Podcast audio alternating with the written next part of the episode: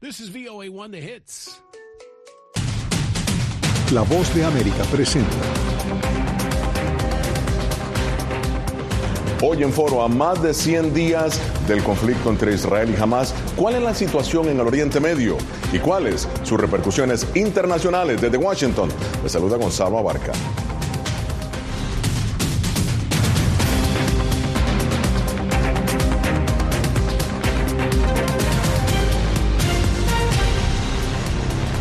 Más de 100 días han transcurrido desde el 7 de octubre de 2023 cuando Hamas y otros grupos militantes palestinos radicados en Gaza lanzaron un ataque fronterizo contra Israel donde murieron 1.200 personas y 240 fueron tomadas como rehenes según funcionarios israelíes en noviembre pasado. Sin embargo, más de 100 rehenes fueron liberados y se cree que más de 130 aún están retenidos. En represalia, Israel lanzó una ofensiva militar que ha devastado el territorio de Gaza.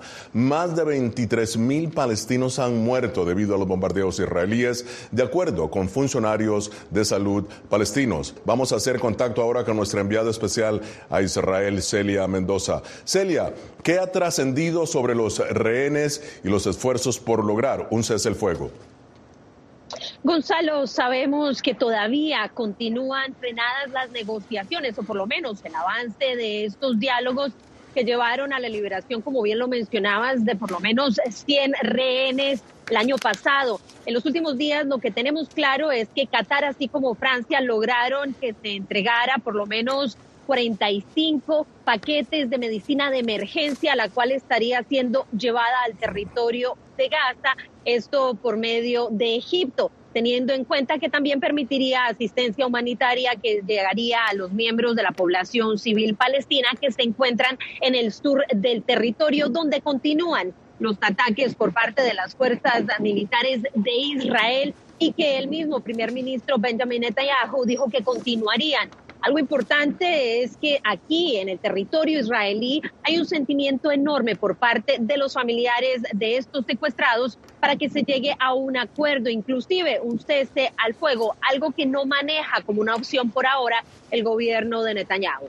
Celia, quédate con nosotros porque ahora eh, vamos a analizar el tema. Para ello me acompaña la doctora Margarita Cadavid, internacionalista experta en derechos humanos eh, desde Jerusalén. Ariel Goldrich es directivo de la Organización Sionista Mundial y Hassan Nazar es periodista y director de la revista Alternativa.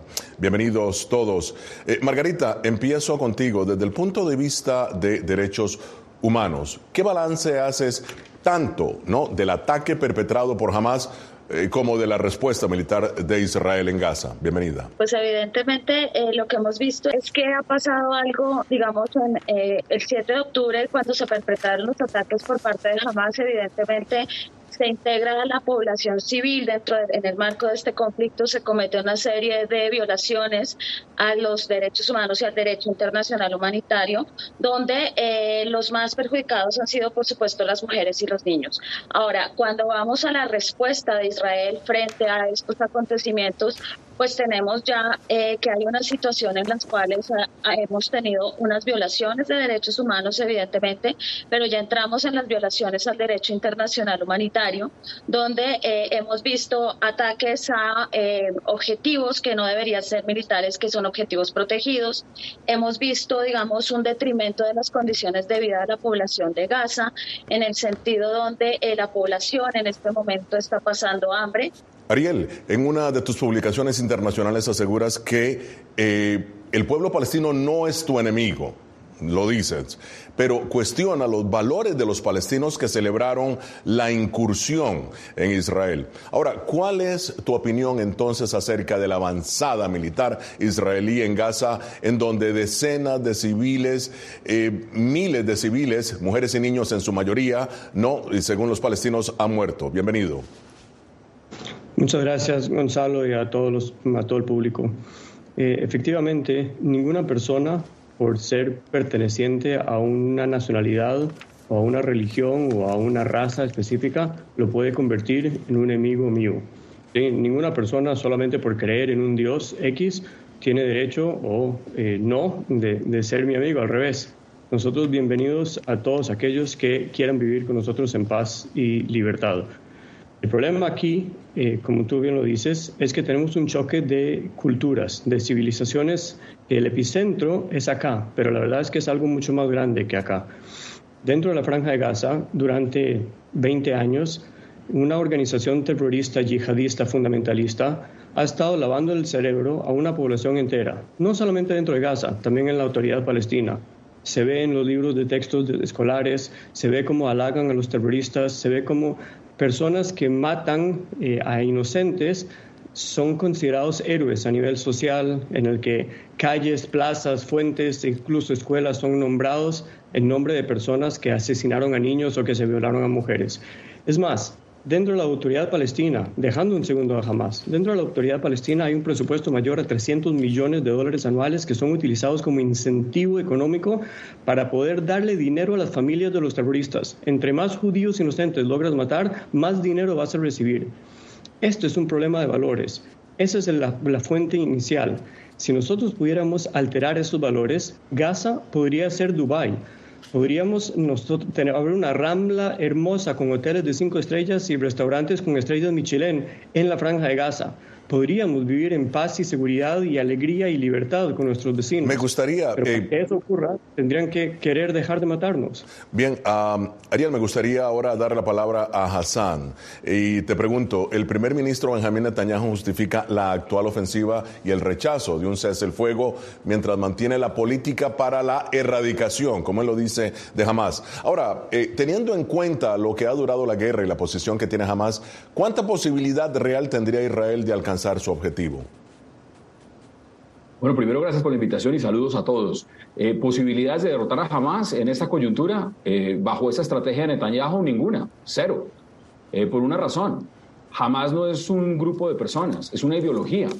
Y una ideología que se alimenta justamente de lo que está pasando en este momento. Mientras más muertos haya en Gaza, mientras más niños sean asesinados brutalmente por las bombas, mientras más huérfanos haya en Gaza, mientras más padres entierren a sus hijos y, a sus esposas y más mujeres queden viudas y más personas civiles inocentes que no tienen nada que ver en el conflicto sigan cayendo bajo este atroz bombardeo que hasta están muriendo funcionarios de Naciones Unidas eh, como nunca han muerto en ningún otro conflicto, donde están bombardeando absolutamente hasta eh, organizaciones no gubernamentales, escuelas, eh, evidentemente jamás se fortalece.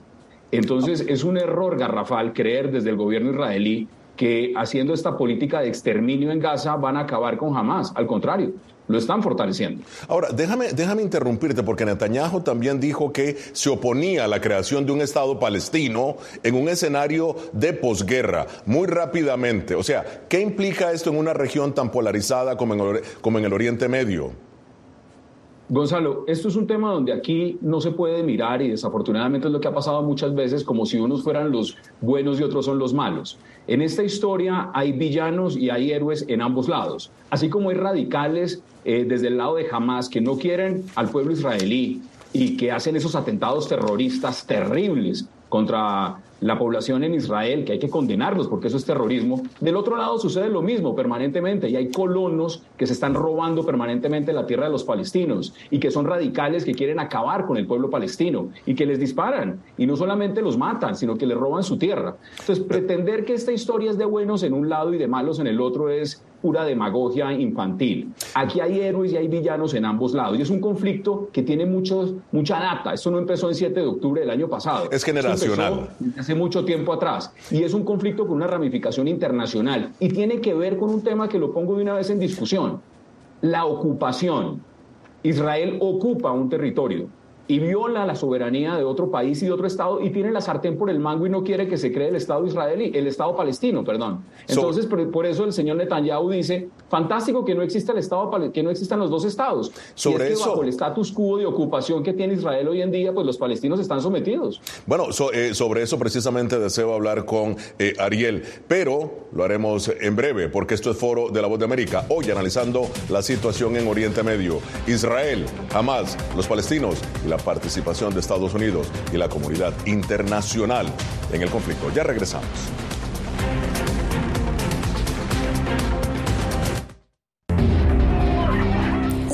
Sin solución a la vista. Mientras en el puerto de entrada. La masiva migración no cesa. esa es la situación a la que se enfrentan estos migrantes. Y en medio del complejo reto migratorio comienza el año electoral en Estados Unidos. Siga a nuestras enviadas especiales Paula Díaz y Salomé Ramírez en El Paso para explorar los alcances del fenómeno que mantiene al país en la incertidumbre muy pronto, El Pulso en la Frontera, en todas las plataformas de La Voz de América. Soy Néstor Aguilera, corresponsal de La Voz de América en el Ecuador. Informar sobre la realidad de un país exige una alta dosis de responsabilidad periodística, más aún cuando las noticias evolucionan a cada instante. Aquí en La Voz de América encuentras noticias veraces, precisas y balanceadas, valores profesionales que me motivan a trabajar día a día para informarte de manera profunda sobre los temas que más impactan tu vida diaria. Porque en La Voz de América, la prensa libre importa. ¿Quieres mantenerte informado de primera mano? Únete a nuestro canal de WhatsApp, lo que ocurre en Estados Unidos, América Latina y el mundo, directamente a tu celular. Escanea el código que ves en pantalla y conéctate con las noticias para recibir información veraz y balanceada. Noticias de última hora, reportes originales y verificación de información. Porque en La Voz de América, la prensa libre importa. ¿Cómo decidió ese grupo de hombres no acabar con la civilización? Presentamos de Yalta a Malta, una serie documental que analiza las relaciones y amistades entre los líderes de la Guerra Fría. Cómo interactuaron, cuándo se conocieron y llegaron a discutir el destino del mundo. Es un lado de la historia que usted necesita ver. De Yalta a Malta. Vean los cinco episodios ahora mismo en VOA Plus.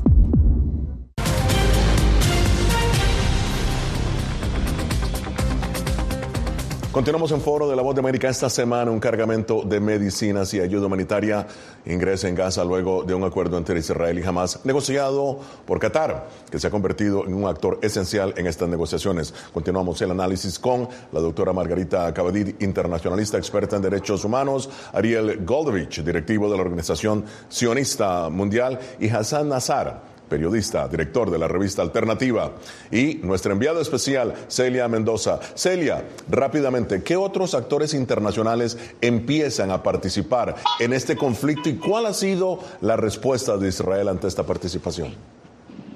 Esa es una de las grandes preocupaciones para la comunidad internacional. Recordemos que desde el inicio se pidió que hubiera medidas eh, tranquilas por parte de los otros actores regionales, pero hemos visto cómo aquellos en el Mar Rojo han recibido ataques por parte de los militantes hutíes, los cuales están respaldados por Irán. Y esto ha llevado inclusive a otras acciones, bombardeos que se han dado en zonas de Pakistán por parte de Irán, lo que ha llevado a una retaliación directa de parte del gobierno de Pakistán, una situación que se ha desarrollado fuertemente en las últimas horas. Pero también hemos escuchado cómo Irak le ha pedido a Estados Unidos que inicie el proceso de retiro de tropas en territorio iraquí después de que se registraran también ataques de parte de Irán en la parte norte de Siria y también en Irak. Todo esto, desde luego, con las tensiones que se viven en el norte de Israel y el tema que se sigue enfrentando con Hezbollah en esta zona con el Líbano. Muchísimas gracias, Celia Mendoza, desde Israel. Cuídate mucho, por favor. Y bien, ahora vamos a ver lo que ha dicho el secretario de Estado de Estados Unidos, Anthony Blinken, sobre la posibilidad de que un nuevo gobierno se establezca en Gaza. En otras palabras, debe de tener el apoyo de Israel y no su constante oposición, porque incluso la autoridad más eficiente tendrá problemas si no cuenta con el apoyo del gobierno de Israel. Bueno, Ariel, ahora sí, ¿crees factible que Israel eh, le dé el apoyo a un eventual gobierno palestino en Gaza, de la autoridad palestina, y le permita actuar eh, libremente, como lo hizo con Hamas antes de la incursión del 7 de octubre? Bueno, efectivamente, como bien, lo dijiste, hasta el 7 de octubre eh, no había ninguna ocupación en la franja de Gaza, ¿sí? no había un solo judío en la franja y todos aquellos que consideran que la franja era una especie de cárcel al aire libre o todo tipo de comentarios así que hemos estado escuchando, pues al parecer nunca han visto un mapa, pues porque podrán ver claramente que hay una frontera con Egipto. Pero bueno, Claro que no había ocupación, por lo tanto no podemos ser culpables nosotros por la situación que hay en la frontera, en la franja de Gaza.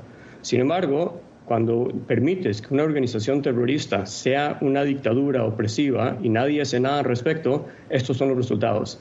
Yo concuerdo con mi colega Hassan que matar una idea es imposible, eso no va a ocurrir. Mm. Pero lo que hay que hacer es luchar en contra de esa, primero. Segundo, hay que hacer todo lo posible, primero y sobre todo, para ponerle fin a esta guerra. Para poder ponerle fin, hay que liberar a los secuestrados. Está clarísimo que en el momento que liberen a los secuestrados, todo va a cambiar. Pero mientras los tienen ahí torturando y violándolos, esperan que nosotros dejemos de ir a buscarlos. Es más, nos hablan de, temas de, ayuda humanitaria, de meter camiones con medicamentos o con comida a la población palestina, que por supuesto todos concordamos con el sufrimiento del pueblo palestino y no debe ser así. Pero ¿a dónde están las personas que están luchando para que lleguen los medicamentos a las manos de los secuestrados, a que sean liberados, a inclusive saber si están vivos o están muertos? ¿Cómo puede ser que tan fácilmente nos olvidamos de las personas que fueron sacadas de sus casas, raptados, secuestrados, violados? Y, el problema no es jamás. Ahora, eh, muy bien, Hassan, tu opinión, ¿apoyarían los palestinos de Gaza un nuevo gobierno liderado por la autoridad palestina que gobierna Cisjordania, por cierto, y al mismo tiempo que sea ayudado por Israel? Es que aquí hay un problema muy grande. Primero, desconocer que la franja de Gaza y el pueblo palestino está sometido a la ocupación. Y el hecho de que no haya una presencia de Israel en Gaza no quiere decir que no está en Cisjordania.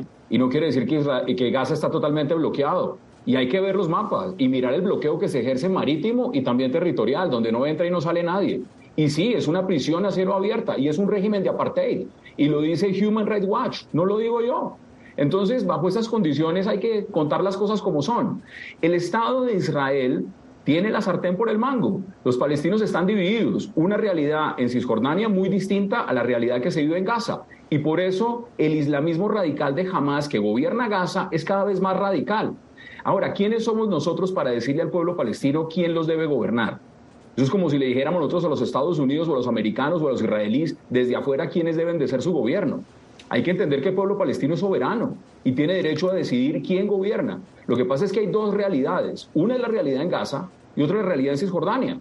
Y precisamente por eso es importante entender cuál es el papel que pueden jugar la Autoridad Nacional Palestina en Cisjordania y distinta a la realidad que vive el, pueblo palestino en Gaza sometido a Hamas. Y a mí me parece que Hamas le hace un gran daño en su ideología, en su manera de pensar, en su relacionamiento político, en su terrorismo al pueblo palestino. Pero eso no quiere decir que porque Israel tiene esa confrontación con Hamas va entonces a atentar contra los civiles palestinos en Gaza. Ahora, estamos hablando ya casi de 25 mil muertos. ¿Y quién dijo entonces, quién está pensando en esos niños? En, esas, en esos huérfanos, en esas familias. Ahora, Entonces, ese, argumento, ese argumento hay que ponerlo sobre la mesa de discusión. Hassan, ahora déjame eh, invitar a Margarita. Margarita, en tu opinión, ¿cómo deben convivir entonces? Ya escuchamos a Ariel, escuchamos a Hassan. ¿Cómo deben convivir palestinos e israelíes en un territorio compartido y en este momento que todo es tan polarizado, en tu opinión?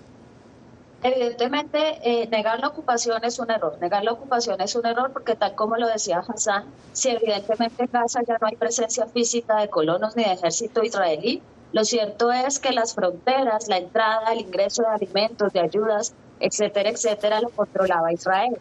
En ese orden de ideas, ese control, ese bloqueo a Gaza lleva desde el 2006, el momento en el que Hamas asciende al poder.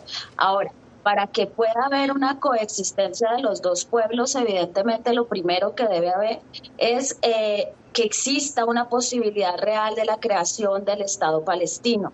¿Por qué? Porque es que el tema del Estado palestino se había quedado había sido dejado de lado, no había habido conversaciones, no ha habido diálogo, no había habido ningún acercamiento en los últimos, por lo menos en la última década. Y eso retrasó este proceso. Los acuerdos Abraham empezaron a dejar solos a los palestinos en su decisión y en su voluntad de crear un Estado y se empezaron a reforzar estos discursos violentos y ese es el resultado que tenemos hoy. Ahora, con la elección de Netanyahu y, la coalición que hizo Netanyahu con los grupos de derecha y de los ultraortodoxos para poder estar en el poder, ese tema del, del Estado palestino se fue difuminando y cada vez se convirtió en una realidad más y más lejana.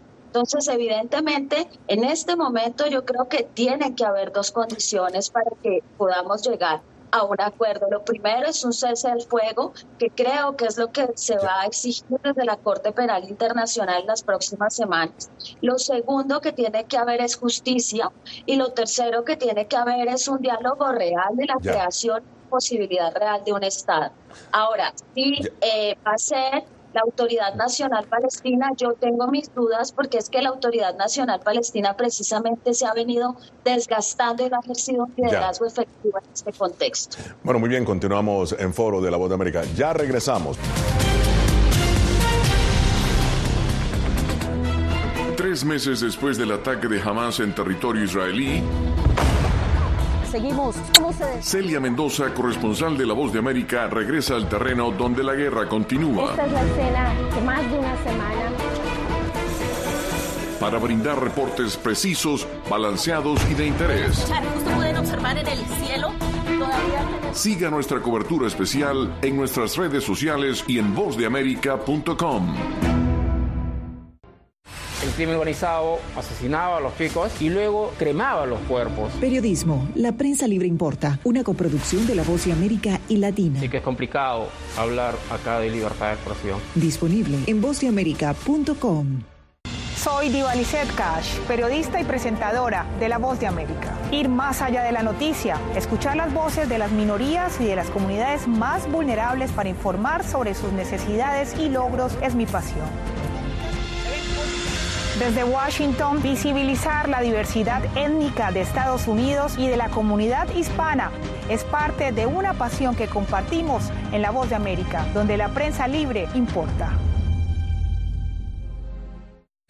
Que empiecen a callar a periodistas, que empiecen a callar medios. Periodismo, la prensa libre importa. Una producción especial de La Voz de América. Porque al final lo que está en juego no solo medios de comunicación, sino la democracia de un país. Disponible en vozdeamerica.com.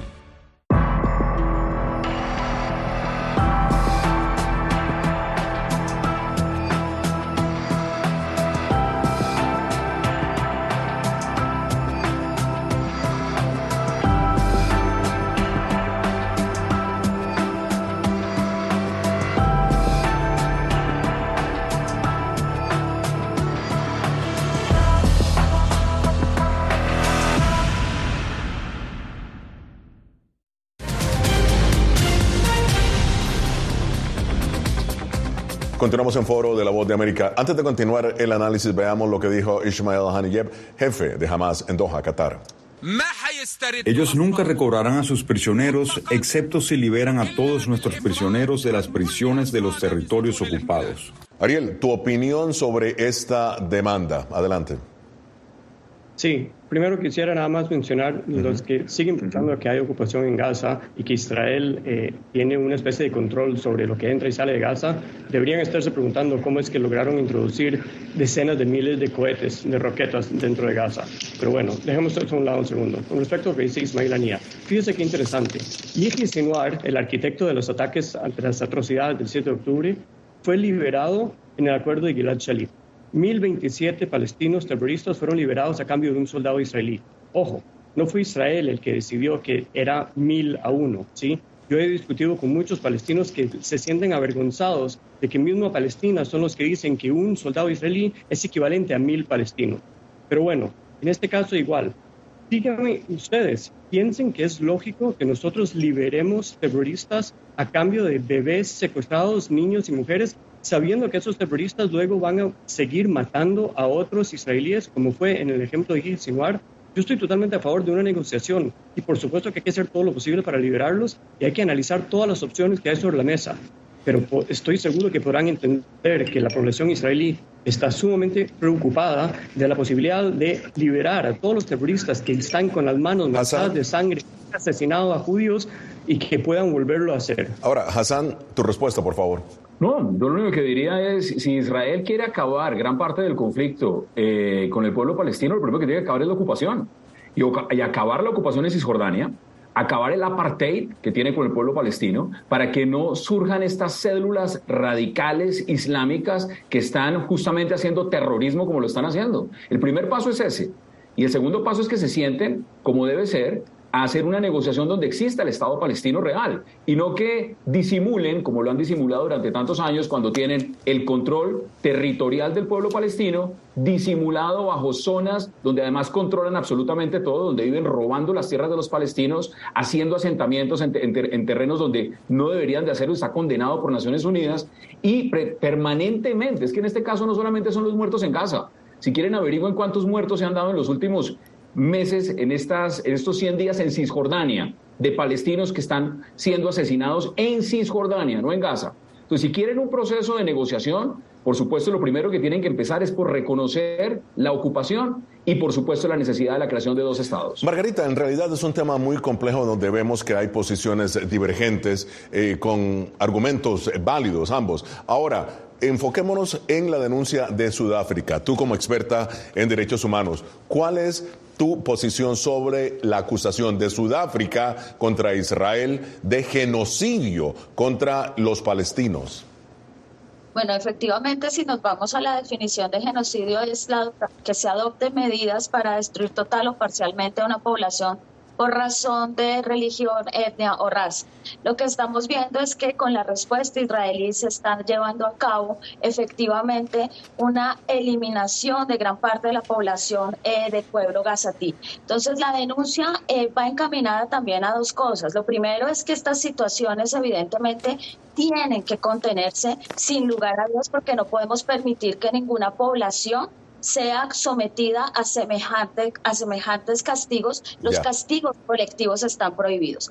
Lo segundo es creo que lo que va a pasar de aquí en adelante, que era un poco lo que estaba diciendo, es Claro, Israel tiene el derecho a la legítima defensa sin lugar a dudas. Lo que pasa es que hay bastante jurisprudencia que dice, mire, ese derecho a la defensa tiene un límite y ese límite también tiene que ver con la respuesta que da el Consejo de Seguridad cuando ocurren los hechos. En ese orden de ideas, el Consejo de Seguridad ya se ha pronunciado, ha habido una serie de vetos y lo que creo que está buscando Sudáfrica en este momento es, primero, que la Corte Penal Internacional llegue a una decisión que permita que ya no se puedan vetar las resoluciones que salgan del Consejo de Seguridad con referencia a el cese al fuego. Eh, Sudáfrica lo hizo bien en el sentido de que apela al artículo 9 y dice, mira, aquí no vamos a discutir competencia de la Corte Penal Internacional, aquí nos vamos a ir a los hechos y vamos a retomar. Ahora, no quiero entrar a comparar genocidios, son situaciones completamente diferentes por respeto también a las víctimas,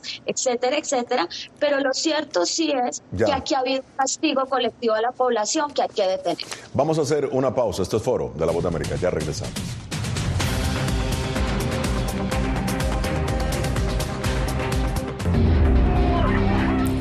Sin solución a la vista. Mientras en el puerto de entrada. La masiva migración no cesa. esa es la situación a la que se enfrentan estos migrantes. Y en medio del complejo reto migratorio comienza el año electoral en Estados Unidos. Siga nuestras enviadas especiales Paula Díaz y Salomé Ramírez en El Paso para explorar los alcances del fenómeno que mantiene al país en la incertidumbre muy pronto, El Pulso en la Frontera, en todas las plataformas de La Voz de América. Soy Néstor Aguilera, corresponsal de La Voz de América en el Ecuador. Informar sobre la realidad de un país exige una alta dosis de responsabilidad periodística, más aún cuando las noticias evolucionan a cada instante. Aquí en La Voz de América encuentras noticias veraces, precisas y balanceadas, valores profesionales que me motivan a trabajar día a día para informarte de manera profunda sobre los temas que más impactan tu vida diaria. Porque en La Voz de América, la prensa libre importa. ¿Quieres mantenerte informado de primera mano? Únete a nuestro canal de WhatsApp, lo que ocurre en Estados Unidos, América Latina y el mundo, directamente a tu celular. Escanea el código que ves en pantalla y conéctate con las noticias para recibir información veraz y balanceada. Noticias de última hora, reportes originales y verificación de información. Porque en La Voz de América, la prensa libre importa. ¿Cómo decidió ese grupo de hombres no acabar con la civilización? Presentamos de Yalta a Malta, una serie documental que analiza las relaciones y amistades entre los líderes de la Guerra Fría. Cómo interactuaron, cuándo se conocieron y llegaron a discutir el destino del mundo. Es un lado de la historia que usted necesita ver. de Yalta a Malta. Vean los cinco episodios ahora mismo en VOA Plus.